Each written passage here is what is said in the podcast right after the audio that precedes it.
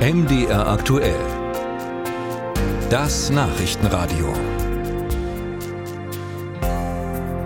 Fast minütlich kommen neue Meldungen aus Israel und Gaza. Die Live-Ticker zum Nahostkonflikt füllen sich stündlich und eine der herausstechenden Meldungen heute war die Nachricht vom Tod einer Deutsch-Israelin, Shani Luk. Sie ist eine der von den Hamas angegriffenen Personen, die über über die in den vergangenen Wochen viel berichtet wurde, auch weil sich ihre Familie äußerte.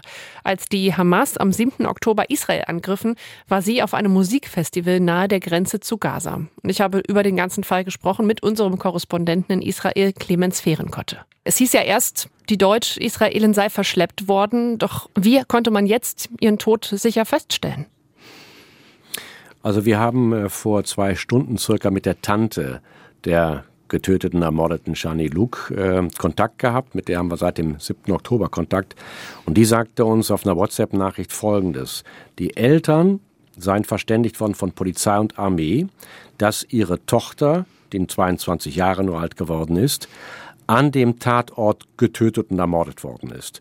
Aufgrund der Untersuchung an dem Tatort mit DNA-Abgleich haben sie feststellen können, dass sie dort ermordet worden ist. Das heißt, die ist danach, der leblose Körper, der Leichnam ist dann verschleppt worden. Und ich darf mal einen Satz aus der WhatsApp-Meldung der der Tante zitieren. Mhm. Für die Familie besteht darin ein kleiner Trost, dass all die Dinge, die wir gesehen haben, ein Video aus dem Gazastreifen, das sie dann zeigte, wo sie ausgezogen geschlagen wurde, dass sie all diese Dinge nicht mehr habe erleben müssen. Mhm. Sie ist ja jetzt ein Opfer mit Gesicht, aber es gibt ja weitere deutsche Staatsbürger, die in den Händen der Hamas sein sollen. Was wissen wir oder wissen wir eben nicht über diese Person? Über den äh, gegenwärtigen Zustand, Aufenthaltsort und das Befinden auch. Wir, die israelische äh, Regierung und auch das Militär spricht von insgesamt 240 Geiseln, die in der äh, Gewalt der Hamas sind, wissen wir so gut wie gar nichts. Wir wissen auch nicht gleichermaßen wie die Angehörigen, die sich sehr, sehr intensiv immer drum kümmern.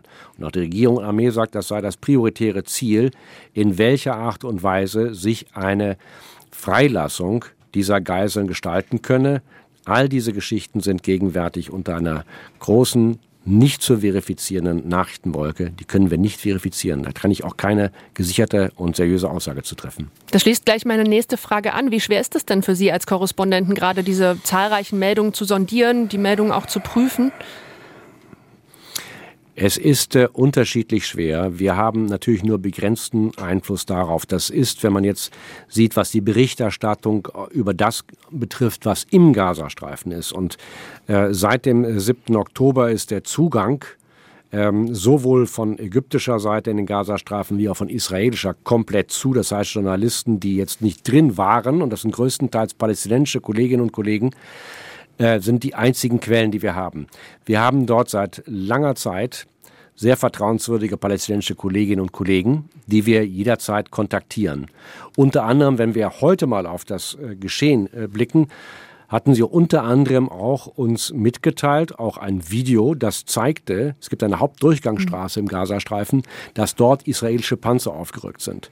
Dies konnten wir verifizieren, dass das am richtigen Ort war und auch wussten auch von wem wer das Video reingestellt hat.